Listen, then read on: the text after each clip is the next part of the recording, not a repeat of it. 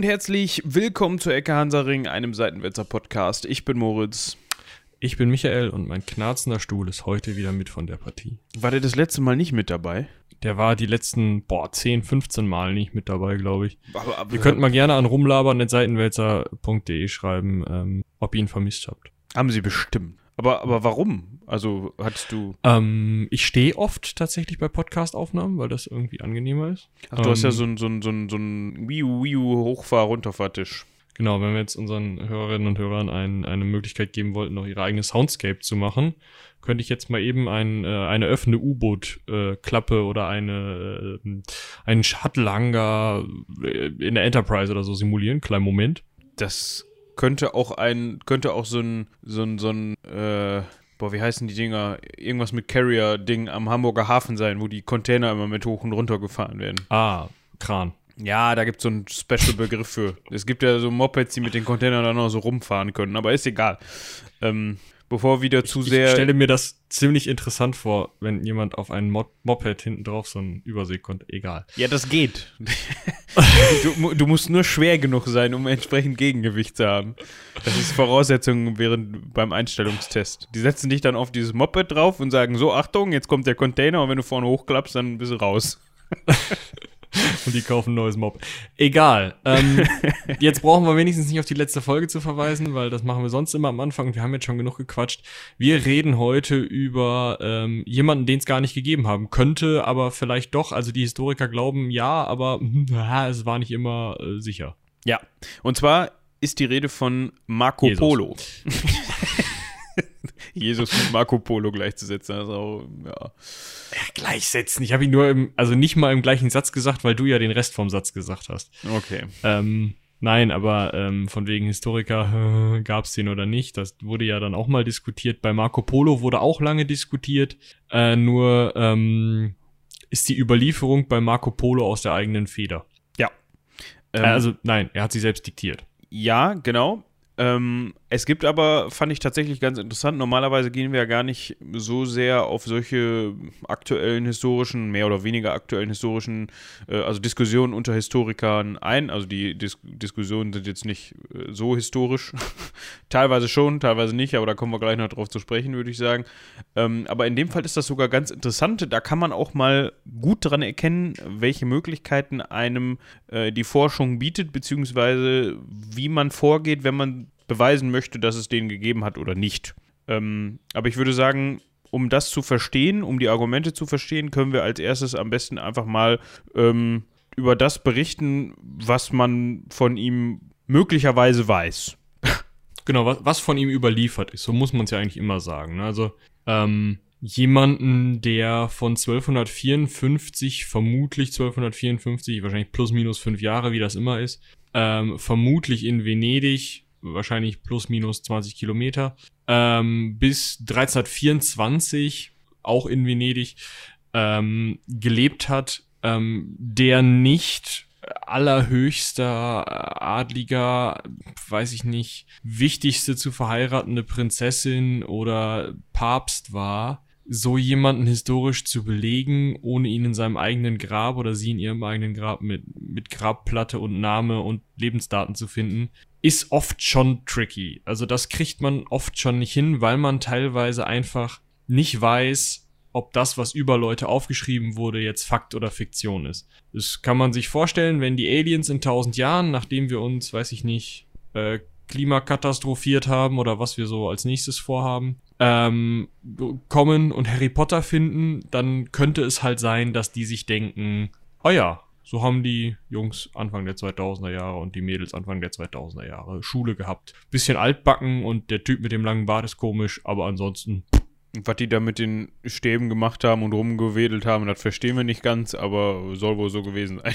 Ja, gut, ne, aber wenn du, also guck dir halt Werbung an und schau dir an, wie da irgendwie dargestellt wird, wie einer mit seinem Smartphone in eine Spielwelt eintaucht. Soweit ist der Schritt zum Zauberstab nicht. Also je nachdem, aus welchem Blickwinkel du dir das anguckst, kann das schon schwierig sein und da ähm, ja eigentlich bis in die Neuzeit hinein oft nicht zwischen Faktenbericht und Fiktion unterschieden wurde, sondern das einfach, ähm, ja, hat einer aufgeschrieben, wird schon richtig sein.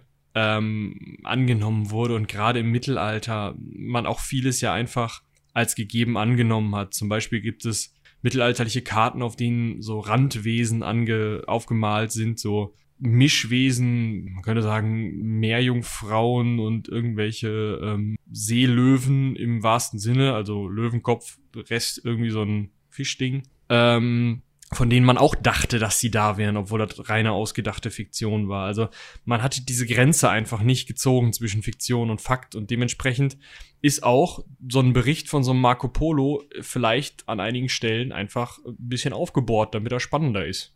Ja, also wir befinden uns ja auch hier schon ähm, im 13. Jahrhundert, beziehungsweise 13. bis 14. Jahrhundert.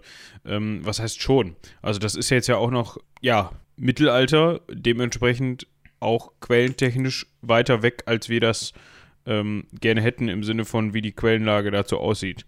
Ähm, also da kann natürlich sowas immer noch mal vorkommen, beziehungsweise muss man mit sowas rechnen, dass da die Quellen, ähm, beziehungsweise die Über Überlieferung auch vom, von dem, was wirklich geschehen ist, teilweise abweicht oder wir das heute, heutzutage auch einfach nicht mehr ähm, hundertprozentig überprüfen können. Aber da gibt es Anhaltspunkte, wie eben schon gesagt, können wir gleich nochmal darauf zu sprechen kommen. Was wir wissen, ich weiß gar nicht, hattest du gerade erwähnt, wann der Herr geboren ist? Ja, ne? 1254 geboren, also um 1254 in Venedig geboren wahrscheinlich. Man kann nämlich die Familie Polo zurück datieren. Ab 971 ist die in Venedig nachweisbar. Dementsprechend kann man relativ sicher davon ausgehen, dass ähm, auch Marco Polo, der, ähm, also nicht der erste Marco Polo in der Familie Polo war, in Venedig geboren wurde. Ähm, und man kann auch sehr sicher davon ausgehen, ähm, dass sie Händler waren, denn es gibt Berichte von Handelsreisen, zum Beispiel von seinem Großonkel Marco Polo, der in Konstantinopel als äh, Händler unterwegs war. Ähm, da haben wir ja schon mal in den Folgen über das Byzantinische Reich ein bisschen drüber gesprochen, dass einfach ähm, die italienischen Handelsstädte ähm, ja Zugang und, und teilweise sogar Hafenrechte äh, in Konstantinopel hatten und einfach den, den Handel in den Osten hinein über Konstantinopel abgewickelt haben, oft. Ähm, dementsprechend, ja, war eben Großonkel Marco da unter anderem aktiv ähm, und während, also zum Zeitpunkt beziehungsweise im Zeitraum, in dem Marco geboren wurde, ähm, waren sein Vater Nicolo Polo und sein Onkel Maffeo oder Matteo Polo ähm, auf Handelsreise im Osten. Wahrscheinlich eben von Venedig nach Konstantinopel über die Familienbeziehungen. Und dann mal gucken. Ne? Irgendwie weiter nach, nach Osten, nach, nach Nordosten tendenziell, um ähm, mh, hm, ja, Handel äh, irgendwie mit, mit exotischen Gütern zu betreiben. Hauptsächlich wohl mit Edelsteinen, so wie ich das, wenn ich das richtig in Erinnerung, ha Erinnerung genau. habe. Aber da hat man sich wohl nicht ähm, dem verwehrt, was einem, was man verkaufen konnte. Also wenn man da Eben, was. Und Handel ist ja auch immer so ein Hin- und Zurück-Ding. Ne? Also wenn du irgendwie, sagen wir mal, aus ähm, aus Venedig irgendwie geschliffene Edelsteine mitbringst, dann gehst du nach Norden und guckst, was du Bärensteine wieder mit zurückschlörst oder so. Äh, also, dass du halt einfach Edelsteine sozusagen austauschst. Ähm, ja. Man kann sich das halt normalerweise nicht so vorstellen, dass die Leute hingegangen sind und ein Batzen Papiergeld oder auch nur einen, einen weiß ich nicht, Eselskarren voll Münzen dabei hatten und überall hausieren gegangen sind und dann gefragt haben, haben Sie Edelstein? Ich könnte hier in diesen Münzen bezahlen, die ein ihnen nicht näher bekannter Fürst in einer ihnen nicht näher bekannten Stadt hat prägen lassen. Also ja. So, so, gut funktionierte Geld da einfach noch nicht. Dementsprechend muss man da wahrscheinlich am ehesten von, von Tauschhandel ausgehen und dementsprechend auch eben, ja, wenn sie Edelsteinhändler waren, dann eben ähm, bearbeitete oder im, im Südwesten am Mittelmeer irgendwie äh, leicht bekömmliche Edelsteine, leicht bekömmlich, nein, die sind nicht zum Essen. Ähm, also leicht beschaffbare Edelsteine ähm, hin und äh, irgendwie im, im Nordosten leicht zu beschaffende Edelsteine zurück. So. Ja.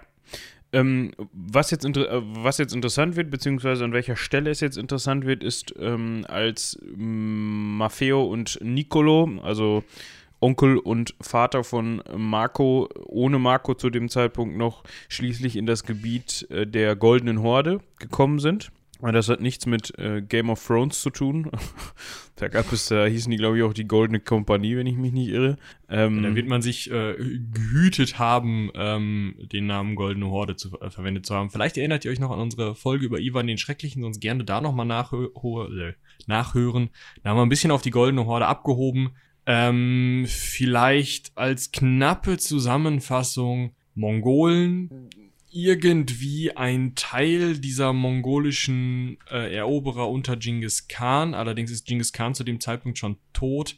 Ähm, und das Ganze teilt sich eben jetzt auf. Und ja, der eine Enkel von, von Genghis Khan, Berke Khan, hält sich an der Wolga auf und kommandiert oder, oder beherrscht dieses Gebiet der Goldenen Horde, wobei das ja auch immer so eine Sache ist, weil die ja meistens die lokalen Eliten in Rang und Namen belassen haben. Und dementsprechend ist es nicht so, dass man durch ein irgendwie homogenes ähm, goldene Horde-Gebiet, einen goldene Horde-Staat sieht, sondern im Endeffekt ist, be bewegt man sich immer noch auf unterschiedlichen Ländereien, die allerdings der goldenen Horde ähm, tributpflichtig sind. Und wenn man dann einen Brief von der goldenen Horde hat, auf dem steht, lass sie durch und gib denen gute Preise, dann macht man das, weil sonst kann es passieren, dass jemand klopfen kommt. Genau. Ähm, wer dazu mehr wissen möchte, der kann auch gerne nochmal in unsere Folge zu Genghis Khan reinhören. Das ist nämlich die 84.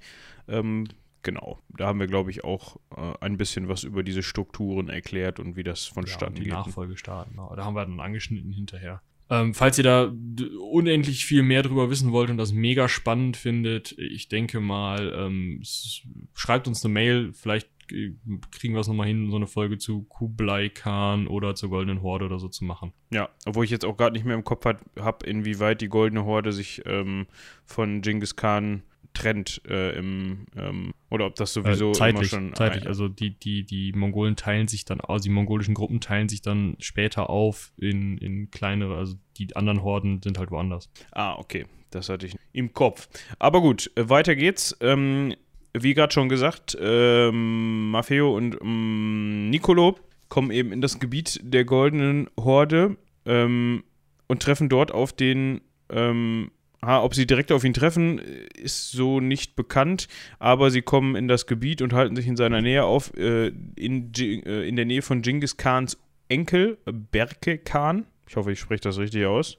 Ähm, keine Accents um das anders. Ja. Berke Khan, ja. Ja.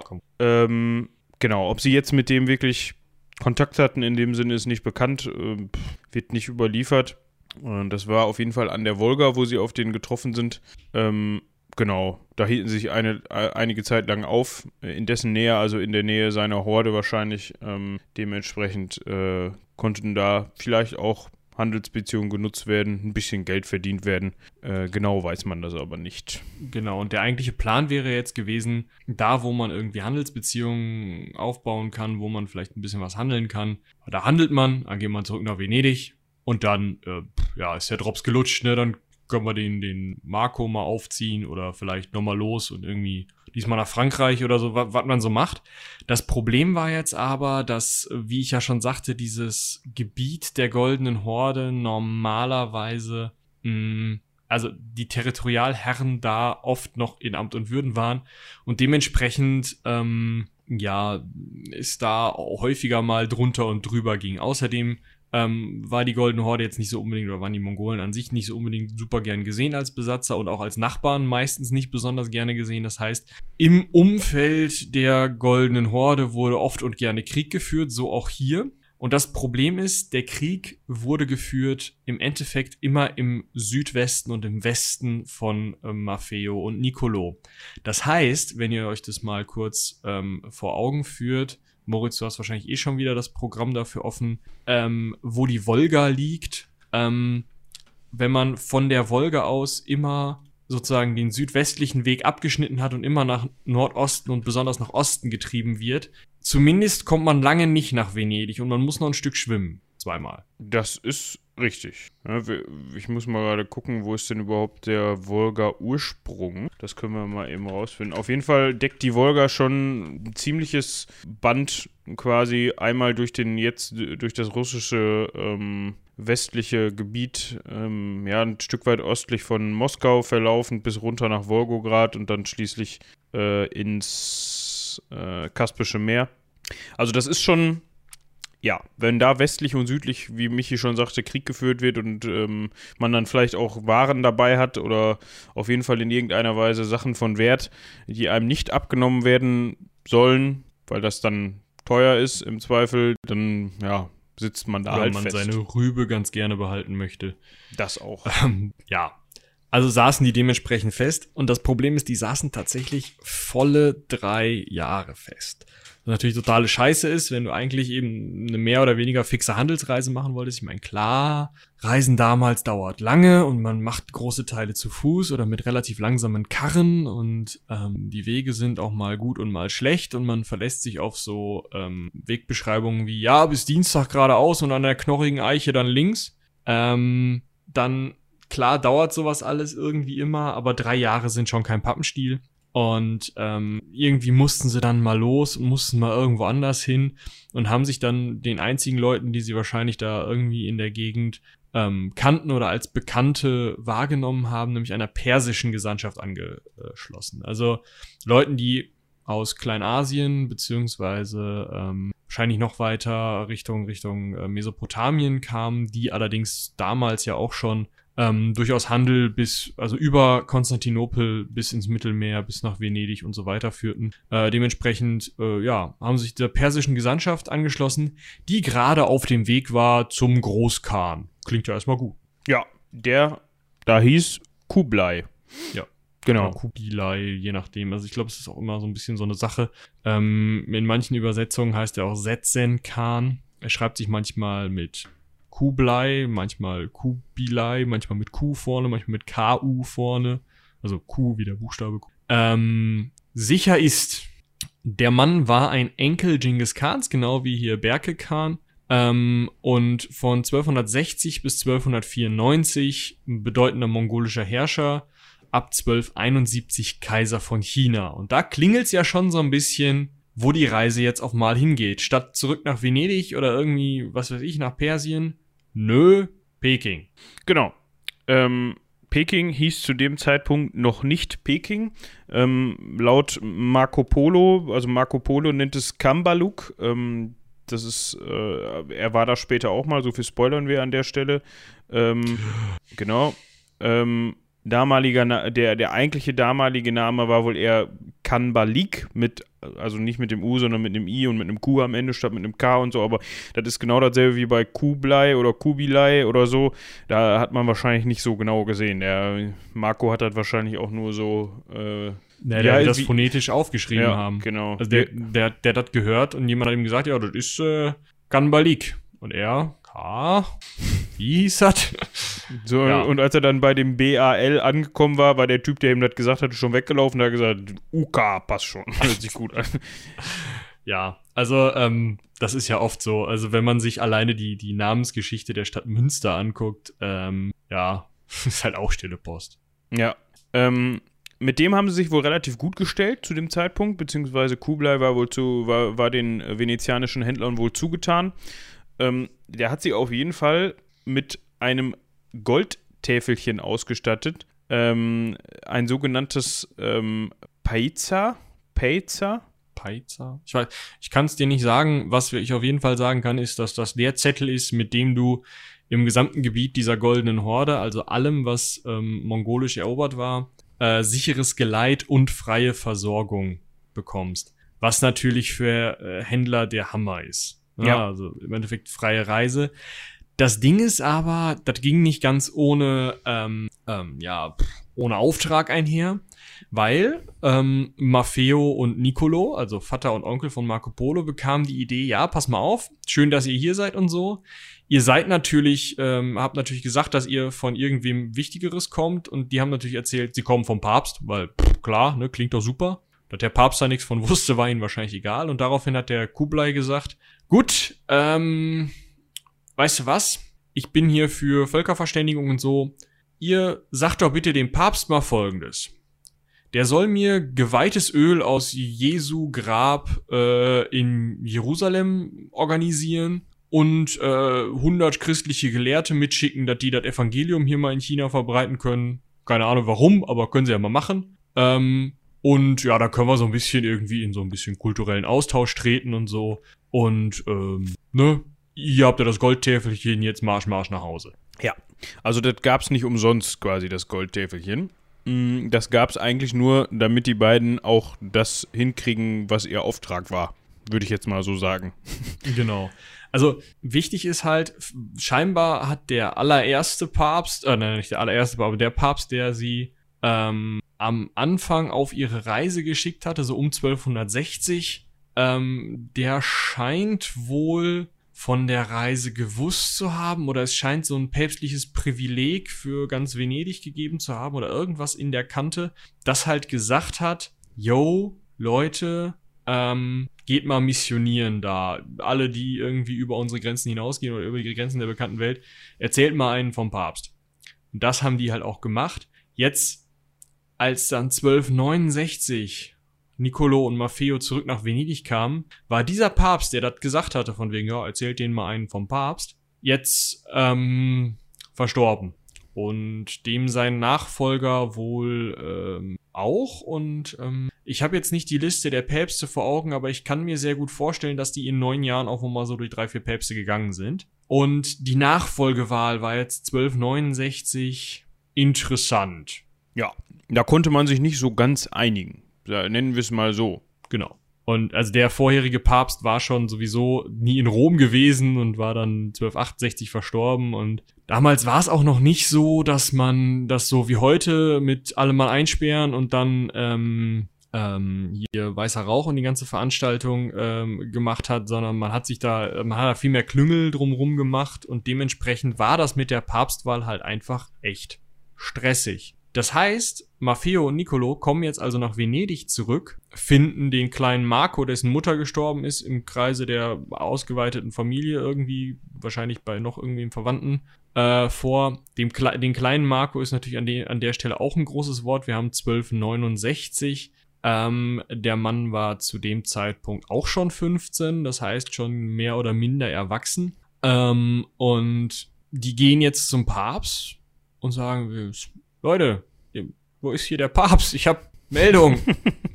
Wir haben da mit, dem, mit so einem Dude gesprochen, der möchte gerne Öl und so. Und und 100 Gelehrte. äh, wird ihm wohl wahrscheinlich dann irgendein, keine Ahnung, offizieller Kardinal, keine Ahnung, wen man da angetroffen hat, irgend so ein, ja, Kardinal wahrscheinlich nicht. Man wird mal vielleicht vorstellig geworden sein und dann haben die ihm gesagt, haben die denen gesagt, hört mal zu, Leute, Papst ist gerade aus. Ist gerade nicht die Saison. genau. Jetzt ist das Doofe, die waren ja von 1266 bis 1269 schon mal entspannte drei Jahre zu Fuß quer durch Asien gelatscht, um dieses scheiß Öl und die 100 christlichen Gelehrten zu organisieren. So ein Kaiser von China, beziehungsweise mongolischer Khan, also Großkhan, ist jetzt geduldig, aber nicht so geduldig. Also die hatten schon so ein bisschen Hummeln im Hintern. Ja, gut, ich meine, man muss sich jetzt mal vor Augen führen, ähm, was für so ein Papst gilt, das kann ja auch für, für einen Großkhan gelten, ne? Also äh, gut, die mussten dann in dem Fall darauf vertrauen, dass der, dass der in dem, dass er noch Großkhan ist, dass es den überhaupt noch gibt. Dass er Ja. noch ist. Also dass das er, genau. Ähm, und äh, ich sag mal, wenn die jetzt halt einfach gesagt hätten, ach du, das da mit in den Osten, äh, wir machen jetzt nur noch äh, Handel im Mittelmeerraum, dann ja schön. Dann hätten die den halt nie wieder gesehen und der hätte jetzt wahrscheinlich auch keine Meuchelmörder hinterhergeschickt, um die zu.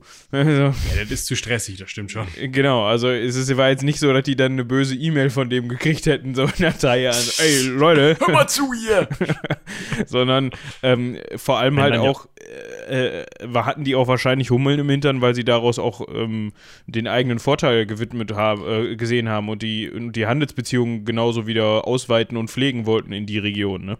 Eben, man muss sich ja auch einfach vor Augen halten, was, also wo die da angekommen sind. Die sind in Peking angekommen. In, ich meine, gut, das war gerade vor ein paar Jahren von, von den Mongolen erobert worden und sah vielleicht noch so ein bisschen mitgenommen aus, aber prinzipiell waren die in Peking. So, Peking. Zu dem Zeitpunkt wahrscheinlich im entwickelsten Reich der Welt. Das mit der Ente. Nein. Sorry. die gab es Also- da wahrscheinlich noch nicht. Ich glaube auch nicht. Aber ja, nein, also sie waren, sie waren halt an einem Ort, wo sie, wo sie sich sicher sein konnten, hier kennt keiner das, was wir so an Zeug herstellen und alles, was ich von da aus mitbringe, kann ich so tausendfachen Preis verkaufen. Ich kann da drei Glasperlen mit rüber, gut, Glasperlen werden es nicht sein, die wissen selber, aber kann, ich kann da drei Stockfische mit rüber schlörren. Die finden die geil und essen die als Delikatesse. Und auf der anderen Seite nehme ich halt irgendwie fünf, ähm, weiß ich nicht, Ballen Seidenstoff mit oder äh, sechs Kilo chinesisches Porzellan oder was auch immer und das verticke ich dann hier wieder für 10 Koggenladungen Stockfisch, den karre ich wieder nach Peking, das kann man sich ausdenken, rechnen. Ja, also ähm, man kann davon ausgehen, dass es auf jeden Fall einträglich sein konnte, dahin Handel zu führen. Ähm, wir waren jetzt dabei stehen geblieben, dass kein Papst gerade vorhanden war und auch nicht in absehbarer Zeit äh, jetzt da in Amt und Würden kommen würde. Ähm, was macht man jetzt? Äh, die haben sich gedacht, ja, scheiße, was machen wir? Ähm, wir, wir, wir gehen mal zum, zum Kaiser von China und erklären ihm den Bums. Und da Marcos Mutter tot ist, nehmen wir den Marco auch gleich mit. Der ist ja schon 17, der kann das. Das heißt, die sind dann von Venedig wieder los und sind ähm, in Akkon ähm, an der östlichen Mittelmeerküste einer äh, Kreuzfahrerstadt ähm, haben sie sich ausgeschifft und ähm, sind auf den Boden Asiens gekommen. Also Marco Polo hat zu dem Zeitpunkt das erste Mal Asien betreten und ähm, haben äh, sich den, den nächsten zum Papst gesucht, den man so kriegen konnte. Und das war ein sogenannter päpstlicher Legat, also ein direkt vom Papst persönlich vor seinem Tod ähm, Gesandter. Ähm, Theobald äh, Visconti de da Piacenza, der ganz nebenbei auch noch Archdiakon von Lüttich war. Sicherlich. Der, der, der Theobald Visconti da Pacienza, der ist natürlich Archdiakon von Lüttich.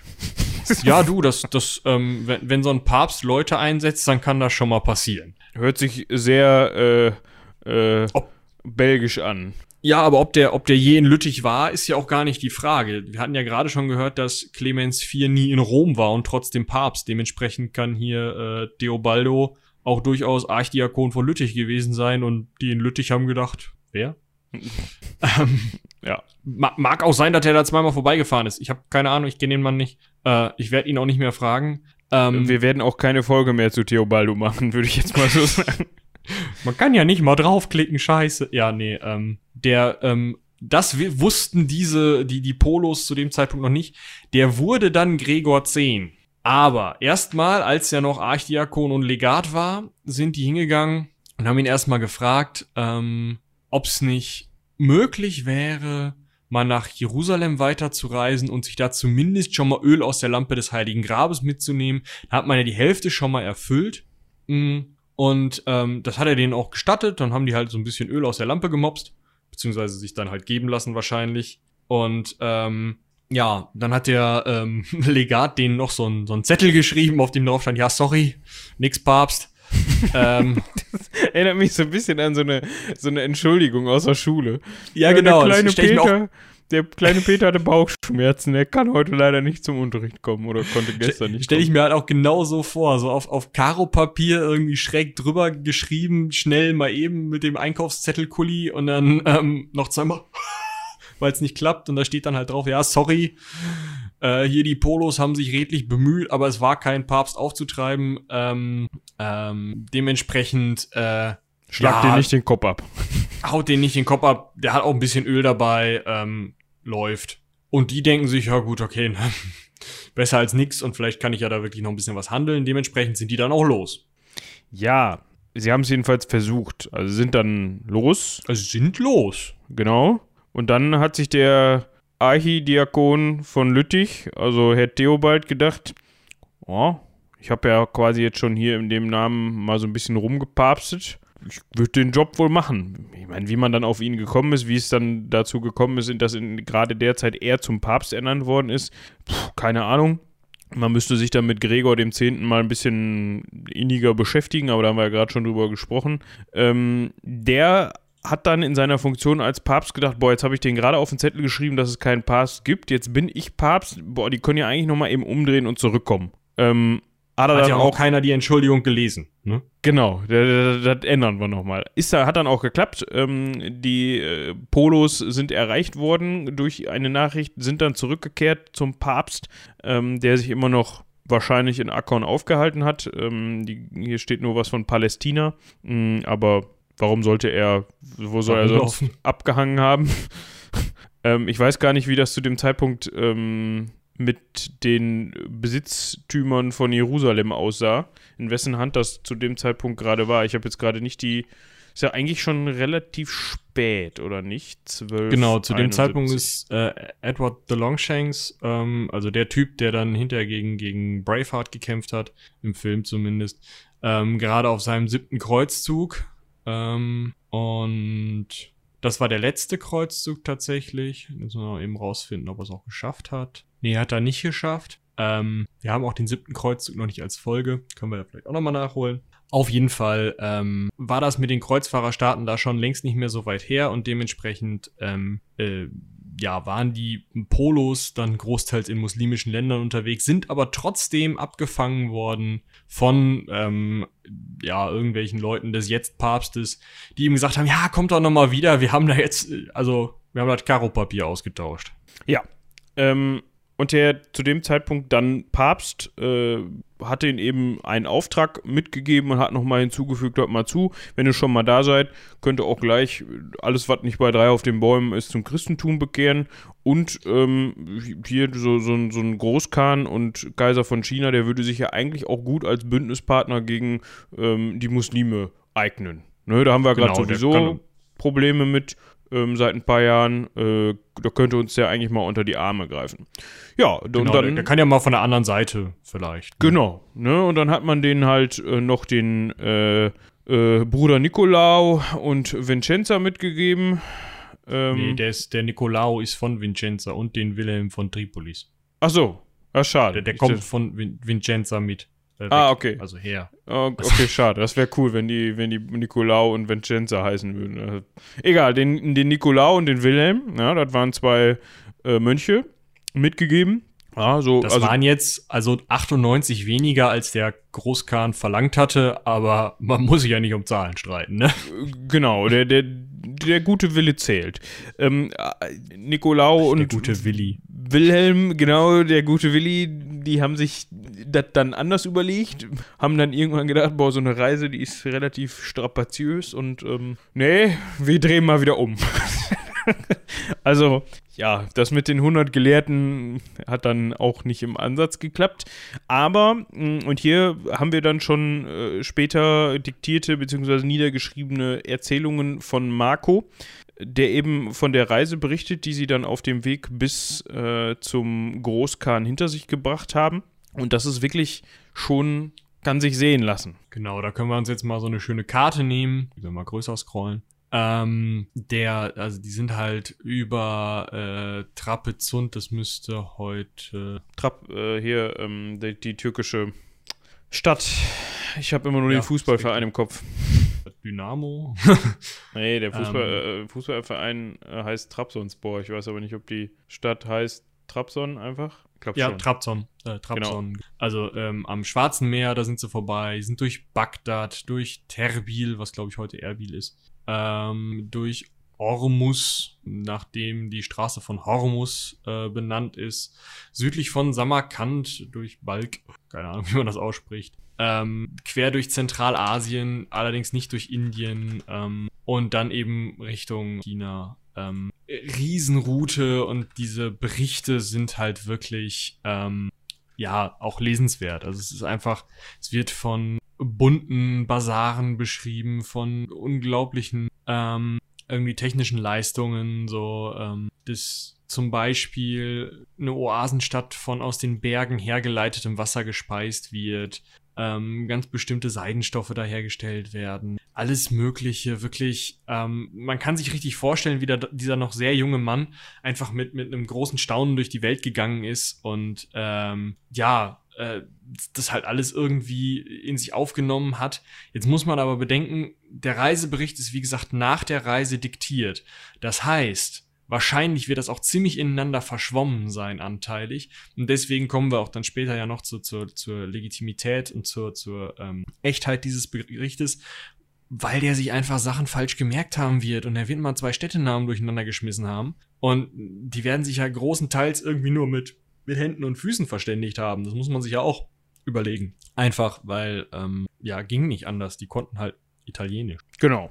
Ähm, also man hat wirklich, ich kann nur empfehlen, da mal sich äh, anzuschauen, was äh, da für eine Reise hinter sich gebracht worden ist. Das war gerade zu der Zeit wirklich, ähm, ja, da heil durchzukommen. Sich nicht irgendwo eine Krankheit einzufangen oder durch irgendwelche anderen Geschichten ja sein Hab und Gut zu verlieren oder einfach hops zu gehen. Da gehört schon was zu, würde ich sagen. Definitiv. Ja. Ja. Ähm, was, also, eigentlich war jetzt der Plan gewesen. Ich hatte ja gerade Hormus erwähnt und man wusste, mh, arabische ähm, Kaufleute und auch chinesische Kaufleute, wir haben ja schon über Zheng He gesprochen, ähm, die, die machen das auf dem Schiff. Ja? Ähm, ja, aber das geht natürlich nur, wenn die Schiffe, die man da vorfindet, auch entsprechend äh, zöllig sind, ne? Ja, das ist, das ist das Problem gewesen. Ne? Sie sind halt nach Hormus und haben sich die, die ähm, ja, Schiffe mal angeguckt. Und zu dem Zeitpunkt, also das ist 100 Jahre vor Zheng He, das müssen wir ja auch mal eben kurz bedenken, äh, zu dem Zeitpunkt hm, war vielleicht gerade mal wieder Flaute in der chinesischen Flottenoperation oder es waren gerade keine großen chinesischen Flotten da oder wie auch immer. Auf jeden Fall ähm, haben die sich das mal angeguckt und haben sich die Planken nochmal angeguckt, nochmal gegengeklopft und sind dann zu Fuß durch Zentralasien gegangen, weil hm, Nee. Es ist ja auch, der, der Seeweg ist ja auch lang, ne? Er führt ja auch um Indien drum zu und dann muss man sich, muss man gucken, okay, wo ähm, möchte man wieder an Land gehen? Ist ja schon ein Stückchen, ne? Hormuz, von dem wir eben gesprochen haben, das ist übrigens ähm, äh, am Persischen Golf, heutiges Bandar Abbas, Bandar Abbas so. Ähm, hatten wir, glaube ich, auch schon mal äh, in der Zheng He-Folge drüber gesprochen. Ähm, genau. Könnt ihr euch ja mal angucken, wo das ist. Äh, südlich von, vom Iran. Ähm, ich weiß gar nicht, ob das noch, müsste sogar noch Iran sein, ne, heutzutage. Hm. Ja. Da wird sich auch, also, wenn ihr mal Nachrichten guckt, ähm, da wird sich also alle, alle Jubeljahre mal ein bisschen um diese Straße von Hormus geprügelt. Ähm, ja, so, also interessanter Ort, weil da ist natürlich, also da geht's zu den ganzen Ölhäfen ähm, da ja. entlang. Und zu den ganzen Emiraten und hast du nicht. Ähm, mit den Ölhäfen. Mit genau, den also man ist dann zu Fuß, wie gesagt, durch Zentralasien, weil einem die Schiffe suspekt waren. Mm, und hat sich dann eigentlich relativ schnell ähm, Richtung, Richtung China aufgemacht. Also man, man hat durchaus ähm, Orte besucht, aber es war jetzt nicht so, dass da irgendwie groß verweilt oder ähm, ähm, irgendwie ja groß gehandelt worden wäre, sondern es ist eher so gewesen, dass die halt zu diesem zum, zum Kaiser, zum Großkhan wollten mm, und dementsprechend da wirklich nur entlang gereist sind. Äh, vielleicht noch eine kleine Anekdote ähm, am Westrand der Sandwüste Taklamakan, ähm, die schon im heutigen China liegt, nördlich von Indien, ähm, hat Marco Polo Geister gehört, die einen Nachzügler fortlocken, indem sie mit Stimmen rufen, in denen sie ähm, den Gefährten täuschend ähnlich sind. Und ähm, manchmal hat man auch vermeint, Trommeln oder Musikinstrumente zu hören. Ähm, ja, also Geistergeschichten sind auch noch drin, wenn man mal so ein bisschen Gruselzeug in, in seinem Reisebericht haben möchte. Ja, genau. Wie du schon sagtest, heutzutage geht man einfach davon aus, dass das wohl dann der Wind war, den er da gehört hat. Ja. Der Wind, der Wind, das himmlische Kind. So, das heißt, nach langem Fußmarsch, der aber nicht so ausführlich beschrieben ist, sind wir in China. Ja, und zwar schafft es Marco und seine Gesandtschaft, beziehungsweise seine, sein, sein Onkel und sein Vater, schaffen es äh, zum Khan zurück. Ja, also auch das ist ja natürlich, äh, wie schon gesagt, eine ganz schöne Leistung. Also es ist noch der Onkel da, es ist noch der Vater da, Marco hat es auch überlebt, und es gibt noch einen Großkahn. Ich ja. würde sagen, Win-Win-Win-Situation. Völlig egal, ob die 100 Gelehrte mitgebracht haben oder nicht. Ja, das hat dann auch Kublai wohl so gesehen. Ähm, also war dem dann, also die hatten ja das Öl dabei, also hoffentlich noch in der Zeit, nicht, dass das Gefäß mal runtergefallen ist. Ja, dann nimmst du halt Neues. Du weißt doch, wie man Reliquien macht. Oh, Das- ein, ein Arm. Das weiß Wer ich. ist denn das? Sehe ich. Äh, das ist äh, Balthasar, aber der hat schon vier Arme in Köln. Egal. Weiß keiner, interessiert keinen. So. Also die können auch um eine Ecke Olivenöl gekauft haben, aber ähm, ja. Ja, also das sollte nicht so das Problem sein. Auf jeden Fall hat sich Kublai mit dem zufrieden gegeben, was sie ihm gebracht haben. Hm, hat wahrscheinlich nicht mal damit wirklich gerechnet, dass sie überhaupt wiederkommen. Genau, war wahrscheinlich ziemlich überrascht. Und er war auch tatsächlich gar nicht in, im heutigen Peking damals, sondern ähm, in äh, einem der Shangdu. Ja, Shangdu, das Genau. ist, äh, heißt Äh, auch einem, heute einem, auch bekannt als Xanadu. Ja, da kennt Okay. vielleicht jemand den Song von Rush zu. Wenn nicht, gerne mal reinhören. okay, Ist gut. möchte ich das? Kennst du die Band Okay, Rush ja. nicht? Du weißt, wie ich mit äh, auch 80er Pop. Ähm, Das ist kein Ja. Pop. Du hörst da mal. ich, höre, du, ich höre nur Musik, die klingt wie Laternen und, und SUVs, die sich treffen. Ähm, egal. Ähm, sie treffen den Großkhan wieder, da waren wir. Ja. Ähm, und haben sich jetzt erstmal gedacht, es ist 1275, wir waren jetzt dann auch vier Jahre am Fuß unterwegs. Wir machen jetzt erstmal Pause. Und zwar länger. Das hatte Also- unter anderem damit zu tun, dass ähm, Kublai wohl auch Gefallen an seinen venezianischen ähm, Neuerrungenschaften hatte, äh, in Form von Marco und äh, seinen Verwandten. Ähm, der war jetzt wohl nicht so gewillt, die da wieder wegzulassen. Mm, hatte unter anderem ähm, Marco dann zu seinem Präfekten ernannt. Und was auch immer das für ein Rang in dem Fall dann ist. Also Präfekt kannst ja vieles nennen. Ähm, aber im Endeffekt ist als Präfekt des chinesischen Kaisers Marco durch China, was zwar nicht das ausschließliche ähm, Regierungsgebiet von Kublai Khan war, aber in dem Punkt ähm, das am besten organisierte und das, wo man halt scheinbar dann auch ganz gut reisen konnte. Ähm, und ja, als Präfekt durfte man da wohl rumeiern und das hat Marco eben gemacht. Ja, also in, in welcher Art und Weise er da jetzt rumgeritten ist, also ob er da jetzt irgendwelche Regierungstätigkeiten, diplomatische Tätigkeiten ausgeübt hat oder ob er einfach nur dahin ist, weil er da Bock drauf hatte, beziehungsweise so im als repräsentativer, ähm, in repräsentativer Gesinnung für den Khan. Das weiß man nicht. Man weiß, ähm, dass er in der Stadt Dali sich darüber gewundert hat, dass die Leute rohes Fleisch, äh, Sch- äh, Schweinefleisch mit Klobe, äh, mit, meine Güte, Rohes Fleinescheisch mit Koblauch. Okay, ja. Ihr wisst, was er sagen möchte. rohes Schweinefleisch mit Knoblauch und Sojasauce gegessen haben. Und jetzt Ähm, nochmal dreimal hintereinander und schnell. Rohes Schweinefleisch mit Knoblauch und Sojasauce. So, das muss dir reichen. Dreimal mache ich das nicht. ähm, Ja, äh, fa- fand er nicht so geil, ähm, beziehungsweise beschreibt es in seinem Tag oder in seinem Reisebericht nochmal zur Erinnerung. Der Mann ähm, hat den Reisebericht diktiert, als er schon wieder zu Hause war, also nach 1291. Beschreibt er das noch als barbarisch. Also dem muss das tatsächlich im Kopf geblieben sein. Ja, also ich habe noch nie, ja doch, äh, es ist Schwachsinn. Ich wollte gerade sagen, ich habe noch nie rohes Schweinefleisch gegessen. Das Mensch. ist, ist Schwachsinn, genau. Ähm, also, oh, du, wenn ich mir das so vorstelle, so ein, so ein Mettbrötchen mit Knoblauch und Sojasauce, das kann schon hinhauen, oder nicht? Ich weiß halt nicht, ob die, die, ob die das Schwein nicht, also wenn sie es dünn schneiden und du nicht diese, diese Faserigkeit hast, kann ich mir so auch gut vorstellen. Ja, also Marco, hättest du mal ausprobieren sollen und nicht nur sagen, dass es barbarisch ist. Ja, Gut, richtig so. ähm, Komplett vergessen, worum es gehen soll. Ja, ich bin immer noch beim, beim rohen Schweinefleisch. Ja, ich habe auch Hunger. vor. Also, Ja. mach zu. Ähm, genau. Das war so, ja, ich sag jetzt mal, Markus Zeit, in der er machen konnte, was er wollte. Das vielleicht nicht unbedingt, aber in dem er sehr viel entdeckt hat, sehr viel von China gesehen hat. Ähm, wie eben schon gesagt, da wird halt heute auch so ein bisschen drüber diskutiert, inwieweit das denn stimmt, dass er jetzt auch da war, wo er angibt, gewesen zu sein.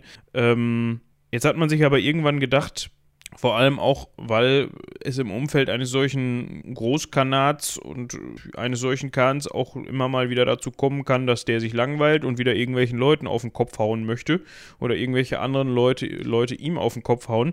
Ähm, kann es sein, dass da hin und wieder mal unruhige Zeiten bzw. Krieg ausbricht.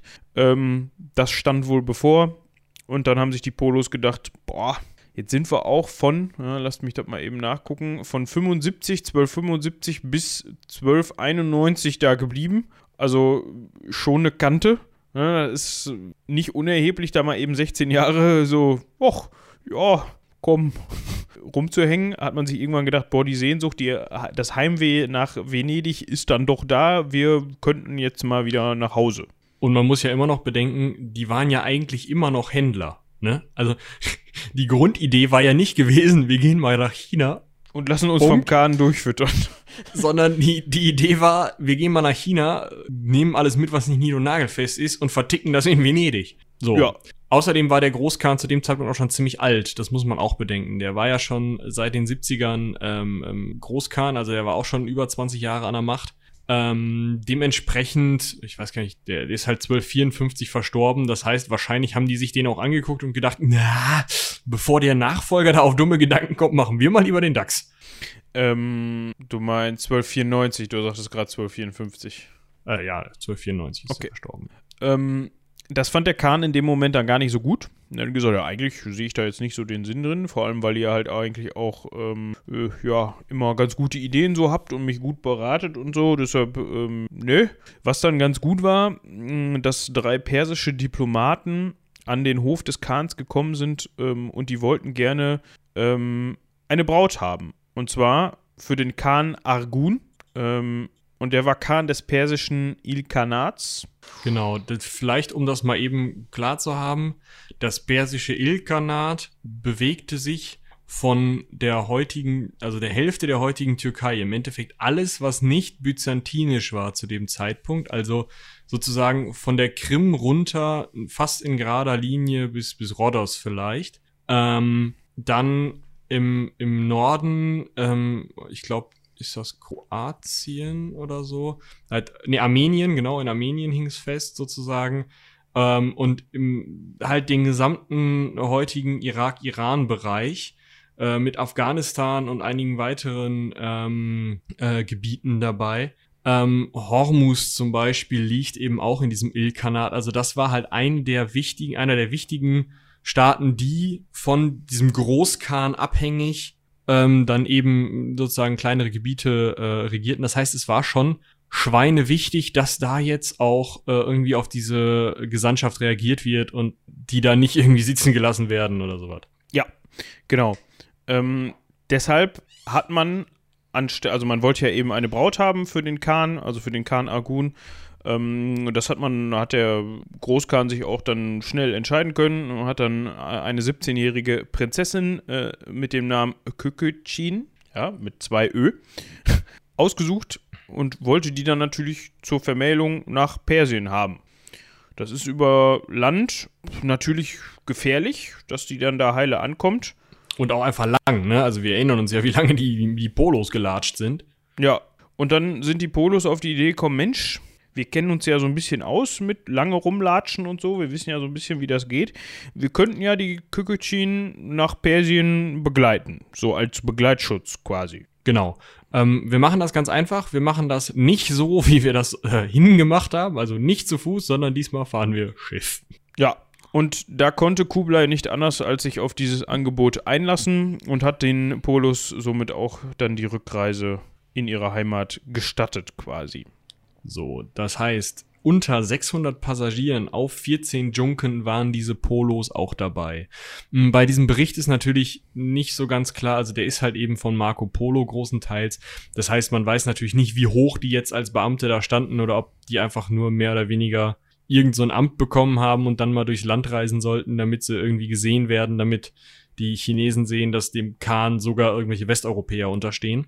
Ähm, aber sie durften dann eben da mitreisen, waren welche von diesen 600 Passagieren auf den 14 Junken ähm, und sind halt wirklich überall mal lang getingelt. Also die sind von Peking zu Fuß runter nach Hangzhou, wo sie ähm, äh, sich eingeschifft haben. Und dann sind sie eben runter an, ähm, ja, an der chinesischen Küste entlang durch südchinesische Meer, ähm, sind in Sumatra angehalten, im heutigen Sri Lanka angehalten, ähm, haben, ja, einfach überall mal Halt gemacht, wo es ging und sind unten um Indien rum an der indischen ähm, Westküste entlang bis Hormuz gesegelt. Das Ganze muss wohl so gemacht worden sein, dass man jeden Tag einen Passagier über Bord schmiss, damit die Schiffe weiterfahren, weil von den 600 Passagieren sind am Ende 17 angekommen, unter anderem Marco Maffi, Maf, Maffeo. Nicht Und- Mafioso. äh, und äh, Nicolo. Äh, von der Prinzessin ist keine Rede mehr, keine Ahnung. Ja, nichts Genaues weiß man nicht. Also ähm, war vielleicht dann auch nicht so wichtig. Hat man vielleicht dann auch, als man in Or Ormus angekommen ist, nicht viel von erzählt. Dass man eigentlich den Auftrag hatte, die Prinzessin, also keine Ahnung. Also Vielleicht, sind auch die, die ist die Prinzessin mit zwei von den Gesandten noch super angekommen und die Polos haben gesagt, ja, danke, ihr mich auch. Wir nehmen mal die gesamten 500 Kilo Rohseide, die die ganzen Passagiere dabei hatten und äh, klemmen uns die unter den Arm, ne? Ihr mich auch, tschüssi. Wie auch immer, sind sie also zu dritt mit 500 Kilo Rohseide und wahrscheinlich einigen Kamelen von heutigen Hormus ähm, nach Nordwesten gereist. Warum auch immer. ja, warum denn nicht? Weil, also in meinem Kopf wäre es doch viel sinnvoller, den kürzeren Weg zu nehmen und nach, ja, Akkon wieder zu fahren oder was auch immer, oder zu gehen. Also von Hormus über Bagdad nach Akkon, sozusagen untenrum, ähm, und dann ans Mittelmeer zu gehen, sich da die nächstbeste Kogge zu kaufen und ab dafür. Was sie aber gemacht haben, war aber obenrum über, über ähm, äh, das heutige Kurdengebiet ähm, und dann eben ins Kaiserreich Trapezunt, also heutiges Trabzon, ähm, das ein byzantinisches Kaiserreich war, da haben wir auch schon mal drüber geredet, ähm, dass das so ein bisschen schwierig war, dass manche Kaiser sich halt kaiseriger fühlten als andere Kaiser. Ähm, und ähm, 1204, als eben Konstantinopel von, ähm, von, von Lateinern erobert worden war, das lateinische Kaiserreich zu dem Zeitpunkt ähm, äh, ja, bestand, hatte sich eben dieses Kaiserreich Trapezunt gebildet aus ähm, ja, in Anführungsstrichen wahren Byzantinern ähm, von einer bestimmten adligen Familie, die dann eben von Trapezunt aus ähm, die, die kaiserlich-byzantinische, kaiserlich-römische Fahne hochgehalten hat und tatsächlich auch noch länger als Konstantinopel, also noch länger als die Eroberung von Konstantinopel äh, 1554 ähm, äh, bestanden hat, also dieses römische Reich sozusagen noch weiter ähm, ja als als ne wo fortgeführt hat. In dieses Kaiserreich sind sie gekommen und direkt mal mit einem Beamtensystem konfrontiert wurden, mit dem sie nie umgehen konnten. Ja, wir hatten eben von dieser Rohseide gesprochen. Ähm, ich glaube, das waren zu dem Zeitpunkt, als sie von den Schiffen runter sind, hattest du 600 Kilo gesagt? 500. 500? 600 Passagiere. Ah, okay, da kommt man nur hinein. Ja, äh, von diesen 500 Kilo Rohseide ähm, konnten sie sich dann in Trapezunt verabschieden. Da hat man das dann konfisziert. Warum auch immer, weil man wahrscheinlich gesagt hat, wollen wir gerne haben. Ähm, genau, das war dann so ein bisschen, hat man, das war dann wahrscheinlich äh, ein Teil ihrer äh, Ausbeute, den sie dann da gelassen haben in Trapezunt. Aber sie sind dann schließlich 1295, also das muss man sich auch mal wieder vor Augen führen, 1291 aufgebrochen in China, 1295, also wieder vier Jahre zurückgebraucht, bis sie ähm, in Venedig wieder angekommen sind.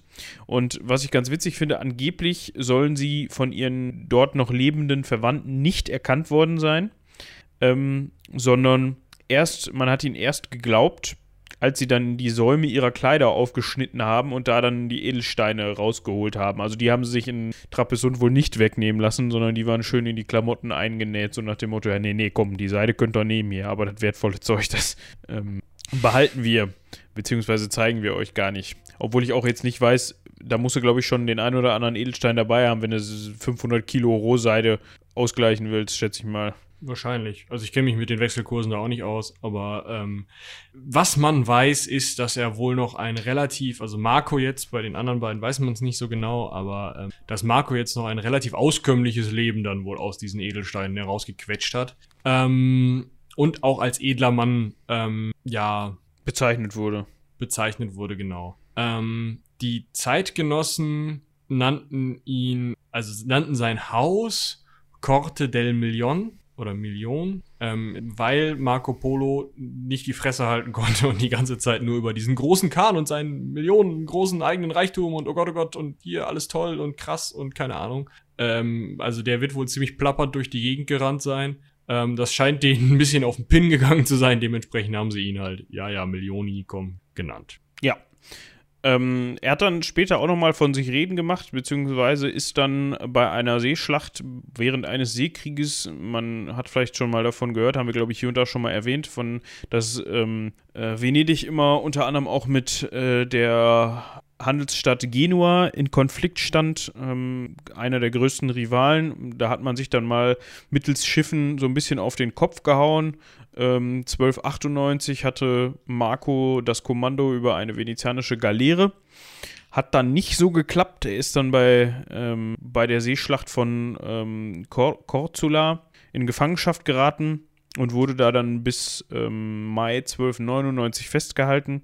Also, ja, ungefähr ein Jahr. Und da hat er dann im Gefängnis im Palazzo San Giorgio. Was ja auch wieder dafür spricht, dass er äh, edler war, dass er im Palast eingefängnis wurde. Ja, inwieweit er jetzt da in, in, im, im Verlies gelegen hat oder einfach nur unter Arrest gestellt worden ist mit, äh, ja, in einem, äh, wie nennt sich das, komfortablen Gemach, keine Ahnung, weiß man nicht. Auf jeden Fall hatte er, hatte er da einen illustren Mitgefangenen, äh, der den Namen trug Rusticello da Pisa. Also der Wahrscheinlich Ru Rusticello. Rusticello aus Pisa. Genau. Und der ist wohl auch bekannt gewesen dafür, dass er geschrieben hat, Autor war, unter anderem von Ritterromanen und sowas. Und der war ganz heiß auf Markus Fernostreise, also auf die Geschichten, die er davon noch kannte, im Gegensatz zu seinen venezianischen Nachbarn wahrscheinlich. Ähm, genau. Hat der sich gedacht, Mensch, das könnte man doch eigentlich mal aufschreiben. Und hat Marco dann quasi überredet, dass der ihm doch mal alles so erzählt, dass er das dann ähm, aufschreiben kann. Ne? Das Buch, das er daraus dann verfasst hat, ähm, hat diverse Titel, je nach Übersetzung, unter anderem die Aufteilung der Welt oder das Buch von den Wundern der Welt. Genau. Ähm, interessanterweise ist auch in viele äh, italienische Dialekte, beziehungsweise zu dem Zeitpunkt noch getrennte Sprachen, das Toskanische zum Beispiel, ähm, übersetzt worden. Oder auch ins Venezianische, ähm, wo es dann Il Milione genannt wurde, weil man die Typen ja eh schon kannte. Ähm, ja, das Ganze war durchaus ein veritabler Erfolg, denn heute sind noch rund 150 Handschriften davon erhalten. Also muss man sich vorstellen, wenn noch 150 Handschriften erhalten sind, wie oft das Scheißbuch abgeschrieben wurde, damit sich noch so viel erhält. Es muss sehr viel gelesen haben. Christoph Kolumbus nimmt ähm, Bezug auf dieses Buch äh, 300 Jahre später. Geografen ähm, gehen davon aus, dass seine, ich möchte noch mal daran erinnern, der ist äh, 12 ähm, äh, 71 losgelatscht, 1295 wiedergekommen, hat sich natürlich noch an die exakten Wegbedingungen von Bagdad nach was weiß ich wohin erinnert. Also seine, weil seine ähm, Entfernungsangaben so, so gut wirkten, haben Geografen dementsprechend Karten gezeichnet, die dann dementsprechend aussahen. Ähm, ja, also ähm, es wurde 1477 das erste Mal gedruckt, tatsächlich in, in Nürnberg. Ähm, das war halt einfach der Kracher und wahrscheinlich hat Marco Polo nicht mal Tantiemen bekommen. Davon ist auszugehen, genau. Ähm, wir haben eben von seinem Haus gesprochen, da kommen wir gleich nochmal zu. Ähm, gestorben ist Marco dann Anfang Januar 1324, ähm, wohl schwer krank, aber auch schon 70-jährig. 70-jährig, ja. was zu dem Zeitpunkt natürlich ähm, auch eine Leistung ist. Ne? Also die, das Durchschnittsalter selbst unter Leuten, die Geld hatten, ähm, lag wahrscheinlich eher nicht bei 70. Ähm, genau. Der hat aber erst mit 50 geheiratet, muss man eben auch sehen. Mit ein paar 40, 1299 erst. Äh, drei Töchter bekommen. Ähm, drei schon. Also drei offizielle Töchter, ne?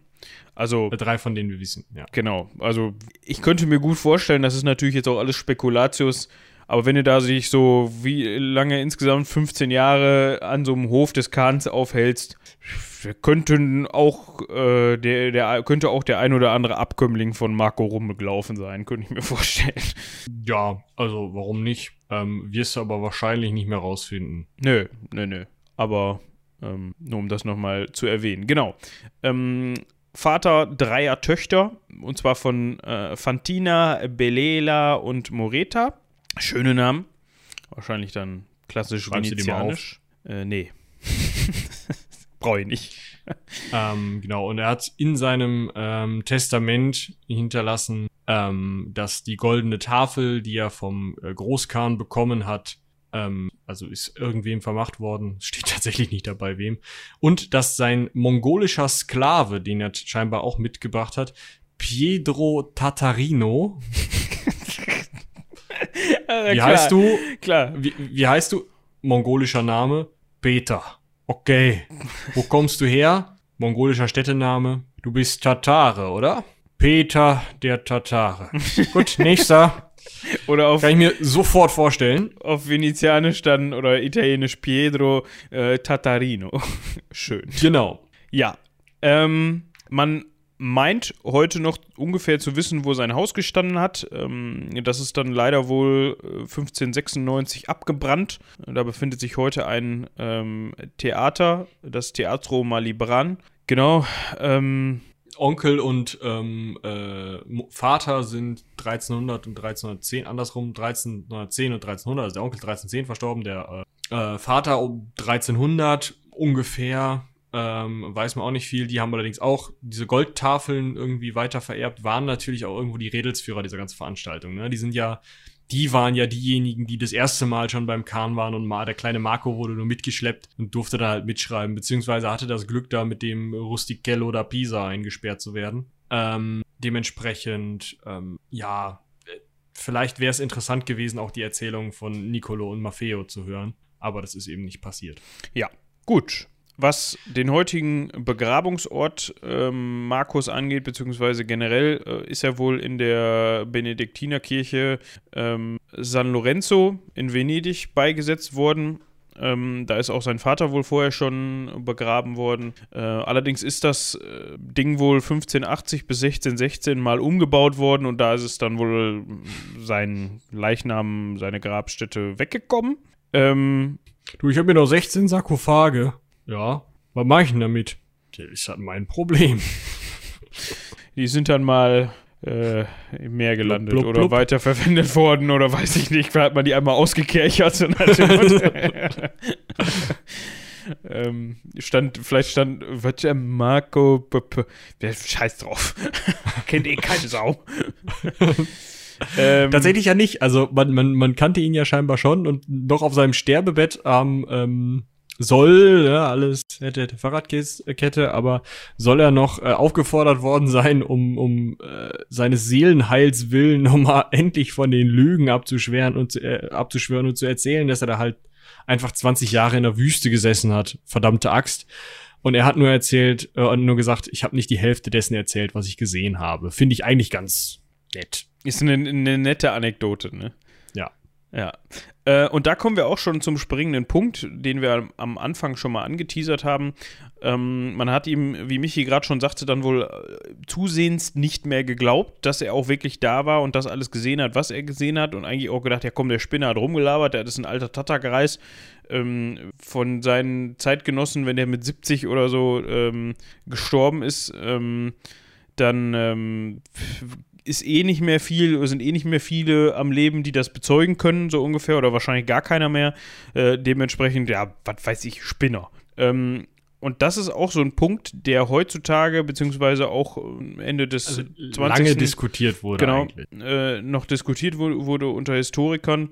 Ähm, ein Punkt dabei ist wohl, ähm, wo man sich so ein bisschen drüber gestritten hat, das ist ähm, ähm, einem äh, 1667 äh, einem Historiker schon aufgefallen, äh, und zwar dem Herrn äh, Athanasius Kircher, ein Jesuit ähm, und Universalgelehrter. Das ist äh, eine schöne Bezeichnung, will ich Damals mal ging werden. das noch.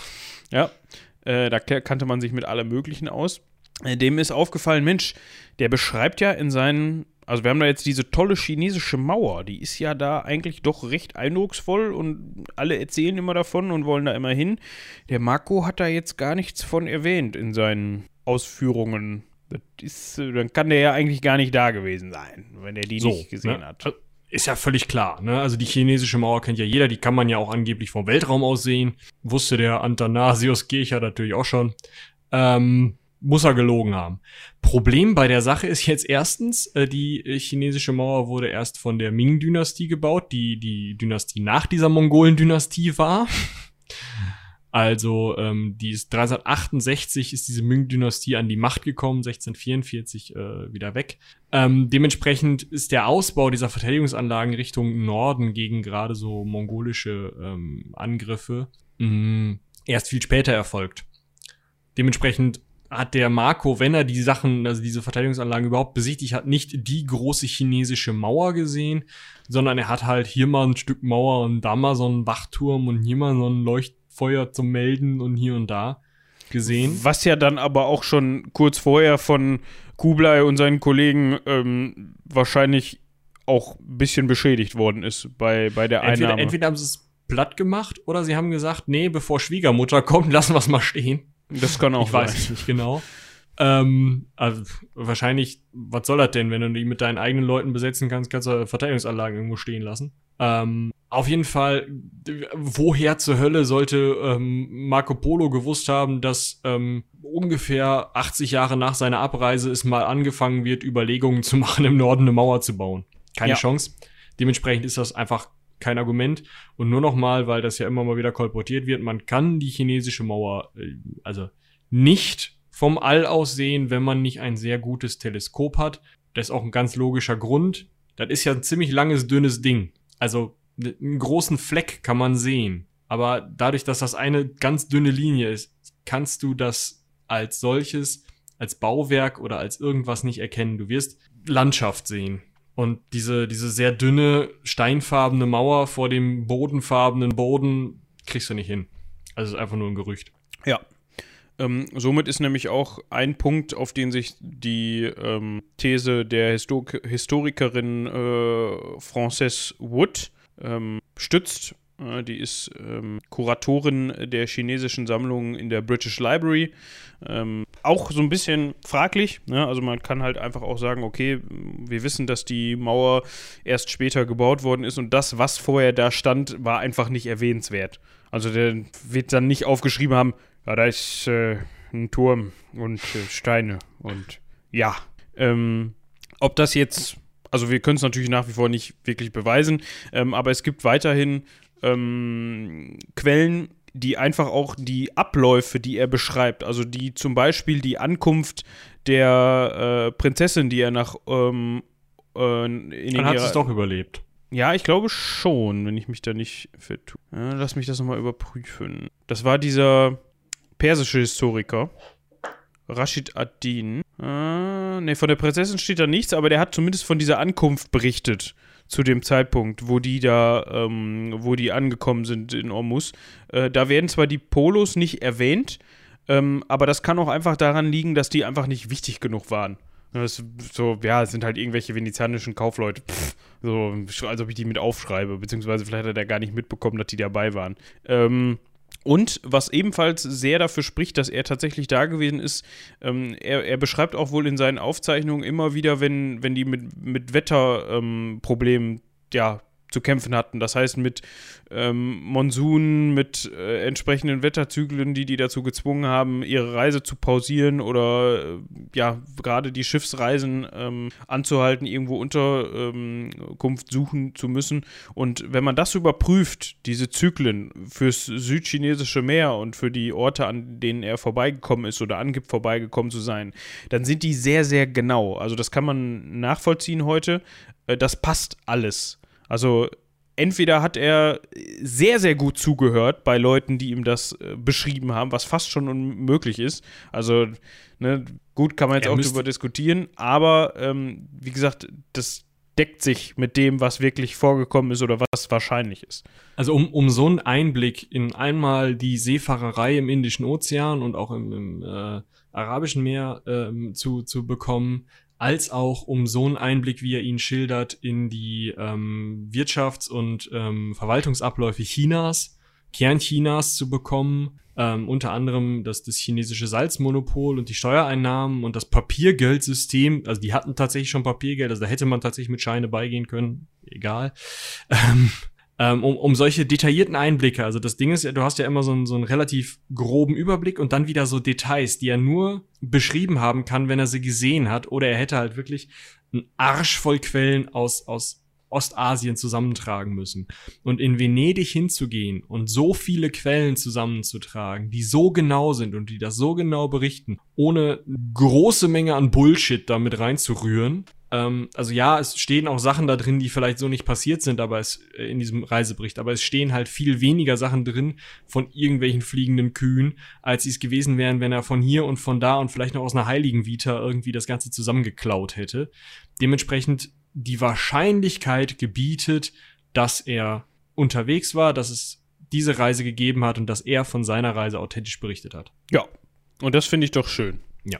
Das wäre doch jetzt irgendwie sehr unbefriedigend gewesen, wenn wir jetzt gesagt hätten, ja, aber wahrscheinlich muss man davon ausgehen, dass der gar nicht unterwegs war. Genau. Ja, ich würde sagen, wir können unsere Sammeltassentradition wieder aufnehmen, weil das Foto. Du meinst das in dem Tataren-Kostüm? Äh, ja. Ja, das ist toll. Das kommt auch, nehmen wir auch als ähm, Cover für die Folge, würde ich sagen. Können wir gerne machen, ja. Könnt ihr euch, du wisst ja direkt, was ihr auf einer Sammeltasse bekommen würdet, wenn wir jemals auf die Idee kommen, alles nochmal zu hören und uns zu merken, was wir an Sammeltassen alles drucken. Ja, ihr könnt natürlich auch gerne, wenn da jemand Bock drauf hat, mal eine Liste anfertigen mit allen Leuten, von denen wir mal eine Sammeltasse machen wollten mm, und uns die zukommen lassen. Dann können wir da mal rüber reden. Ja, also an rumlabern at Seitenwälzer bitte. Genau, an rumlabern. Ich, ich sehe dich halt schon ähm, vor dem äh, ja, Bedruckungsshop deiner Wahl, sei es Redshirt, Redbubble oder was auch immer, sitzen und in die Tischkante beißen, weil du Friedrich den siebten von hinten links unten ähm, irgendwie die Nase auf den Henkel platzieren möchtest. Das kann passieren, ja. also wenn ihr wirklich Bock auf Sammeltassen habt, sagt Bescheid, aber sagt uns halt auch dann den einen, den ihr haben wollt und nicht also ich glaube, viele. Maria Theresia würde sich nach wie vor schon anbieten. Also ja, können wir gerne machen. Die hat sich das schon verdient eigentlich. Und ja. vielleicht, vielleicht irgendwie, wer fällt mir da noch spontan ein? Äh, weiß nicht, haben wir von Otto was Schönes? Ja, wir gucken mal. Ja, müssen wir mal sinnieren, was da hinhauen könnte. Ähm, genau, so als Rausschmeißer, wer jetzt Bock äh, weiterhin auf Marco Polo hat, dem kann ich empfehlen die ähm, Netflix-Serie ähm, ah, doch, Marco ist die Polo. Gut? Äh, ja, die ist, also die ist wirklich ähm, von 2014 ist die, die ist, die kann man sich echt geben. Also ich habe, ich okay. glaube, da gibt es drei Staffeln oder zwei. Ich bin dann irgendwann äh, bei der zweiten mal ausgestiegen das liegt aber daran, weil die, glaube ich, ähm, so konzipiert war, die erste Staffel so konzipiert war, dass man die auch gut in sich geschlossen gucken kann. Ähm, ja, also klar, das, als Pilot. Genau, das war so nach dem Motto, ähm, ja, wir gucken mal, wenn, wenn die dann nicht läuft, dann hören wir auf und die lief dann wohl, sodass man sich dazu entschieden hat, noch, noch eine zweite zumindest zu machen, von der ich weiß, aber die war dann halt eigentlich, muss man sagen, wie so oft so, ja, komm, wir denken uns mal was aus, was wir hinten noch dran. Also das ist, die zweite war nicht mehr so geil, die erste ist eigentlich richtig gut. Ähm, inwieweit die sich jetzt mit den Sachen deckt, die da vorgekommen sind, also die kloppen sich da auch noch mal so ein bisschen mit, ähm, mit den Chinesen und so, ähm, ja, weiß ich nicht. Schwierig. Ich würde es eher als Unterhaltungsding äh, sehen und da, das kann so gut. Das kann man sich echt geben. Ja, doch schön. Wenn ihr den Henkel eures Stuhls abgerissen habt und danach immer noch Bock auf Unterhaltung habt, dann äh, hört doch mal äh, in die diesseitigen rein. Die sind jetzt tatsächlich, äh, wenn das rauskommt, hier vollständig veröffentlicht. Das heißt, ihr habt ähm, alle neun Folgen zum Anhören wunderbar vorgelesen. Ähm, findet ihr auf klappkatapult.de in eurem Podcast-Grabber bei Spotify und so weiter. Die diesseitigen. Ja, also da gerne reinhören. Ähm, in Zusammenarbeit ähm, mit Klappkatapult entstanden. Also das ist nicht ähm, eine Story von uns, so wie ihr das sonst kennt, sondern äh, wir sind da, äh, wir haben das Ganze verlegt und der gute Kilian hat das Ganze geschrieben und äh, auch produzieren lassen. Ja. Gut. Ich würde sagen, genau. das, ne? das war's für heute. Genau. Ähm, Schreibt uns noch, wenn ihr irgendwelche Themenwünsche habt. Wir haben nämlich jetzt eine Liste. Also wir haben wie lange sind wir jetzt dabei? Seit über zwei Jahren. Also nach zwei Jahren wöchentlichem Podcast haben wir jetzt auch mal eine Themenliste. Also jetzt geht's nicht mehr unter, wenn ihr uns was schreibt und ne, Ja. wir das aufnehmen sollen. Ja. Nee, genau. Also ähm, wir Die war jetzt auch eine heute lange schon im. Einsatz. Die war heute schon im Einsatz, genau. Wir haben noch ein anderes Thema, was allerdings wesentlich mehr Text erfordert und wahrscheinlich auch noch erfordert, dass einer von uns beiden mal in die Unibib geht, weil ähm, die Quellen so sind. Ich darf da ja gar Ja. nicht mehr rein. Du, ja. Ähm, dann Also nicht, ich weil- wohl in die Unibib, beziehungsweise Also, aus der Unibib bestellen. Ähm, Also ich dürfte da wahrscheinlich noch rein, aber oder wie- ja, wahrscheinlich schon. Ich dürfte, ich, es wäre wahrscheinlich komplizierter für mich, da was zu entleihen als Student einer anderen Universität, oder? ja, du kannst ja mal gucken, ob man über das Thema irgendwelche Kameras findet. Kann man da, kann man da inzwischen eigentlich überhaupt wieder rein? Ähm, ja, wir können da noch ein bisschen Zeitgeschichte machen. Nein, tatsächlich nicht. ähm, aktuell ist immer noch Corona-mäßig das äh, Bestell- und Abholwesen äh, unterwegs. Aber das ist eigentlich, also die Uni Wien macht das immer schon so. Und wenn man das gut durchdenkt und gut äh, vernünftig hinbastelt, ist das auch sehr angenehm. Also es hat natürlich den Großteil, also den großen Nachteil, dass man nicht mehr so durch Reihen von Büchern flanieren kann und einfach mal gucken und rausziehen, was einen interessiert. Ähm, und in den Präsenzbibliotheken ist natürlich besonders kacke, weil man da ja normalerweise nach Themen sortierte Regale hat und sich dann eben, ähm, keine Ahnung, ein bestimmtes Werk sucht und dann mal links und rechts guckt. Ähm, aber ähm, auf der anderen Seite ist halt das Angenehme, man sitzt hier am Rechner, man hackt in die äh, uni-interne Suchmaschine irgendwelche Begriffe ein, stellt das alles zusammen und dann stellen einem die armen Bibliotheksmitarbeiterinnen und Mitarbeiter da eine Brötchentüte zusammen, die man dann ähm, hinter einer Plexiglasscheibe hervorgeschoben bekommt. Und ähm, ja, man kann halt immer irgendwie tags vorher anmelden und dann kriegt man es hinterher ein oder zwei Tage später ist dann das Zeug fertig. Und dann weiß man halt immer so direkt, okay, dann kann ich hingehen und mir das abholen. Hat halt auch seine Vorteile. Also in Wien waren die so schnell, weil die halt so ein, ähm, so ein Regalsystem mit, also mehr ein logistisches Regalsystem mit einer Art Kommissionierung haben. Also die kommen halt schneller an ihre Bücher als normales Suchen. Und dafür sind die Regale halt nur für Mitarbeiter zugänglich, weil man da eine Sicherheitseinweisung braucht.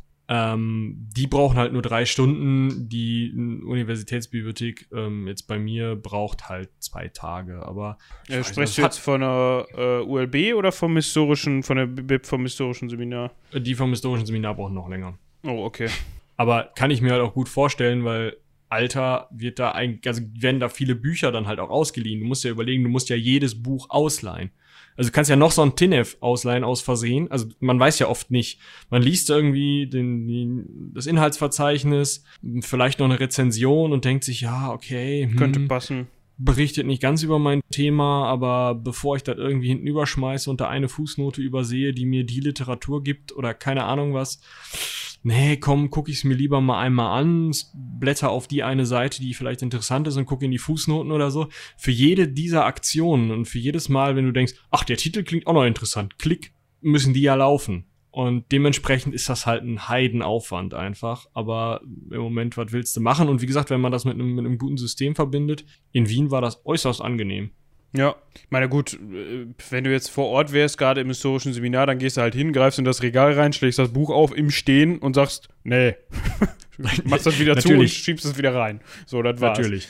Ähm, das bleibt natürlich dann aus, ähm, aber so ist das halt. Wie gesagt, es, es fehlt halt auch einfach dieses schöne äh, durch Bücher flanieren, das vermisse ich auch schon ein bisschen. Ja. Aber Ich meine, da habe ich jetzt in meinem jetzigen Studium nicht mehr viel mit oder eigentlich gar nichts mehr mit zu tun, aber das war eigentlich, äh, wenn man nicht unter zeitlichem Druck stand und das Ganze abends oder, oder nachmittags um 17 Uhr gemacht hat und mo- morgens um 10 musste die Hausarbeit fertig sein, dann hat das Spaß gemacht, ja. ja, Aber man kennt es. man kennt natürlich. so, jetzt äh, genug der äh, privatuniversitären Schwafeleien. Ähm, Ja, vielen Dank fürs Zuhören. genau. Ich habe nichts mehr zu melden. Haut rein, bis zum nächsten Mal. Ciao. Bis dahin, tschüss.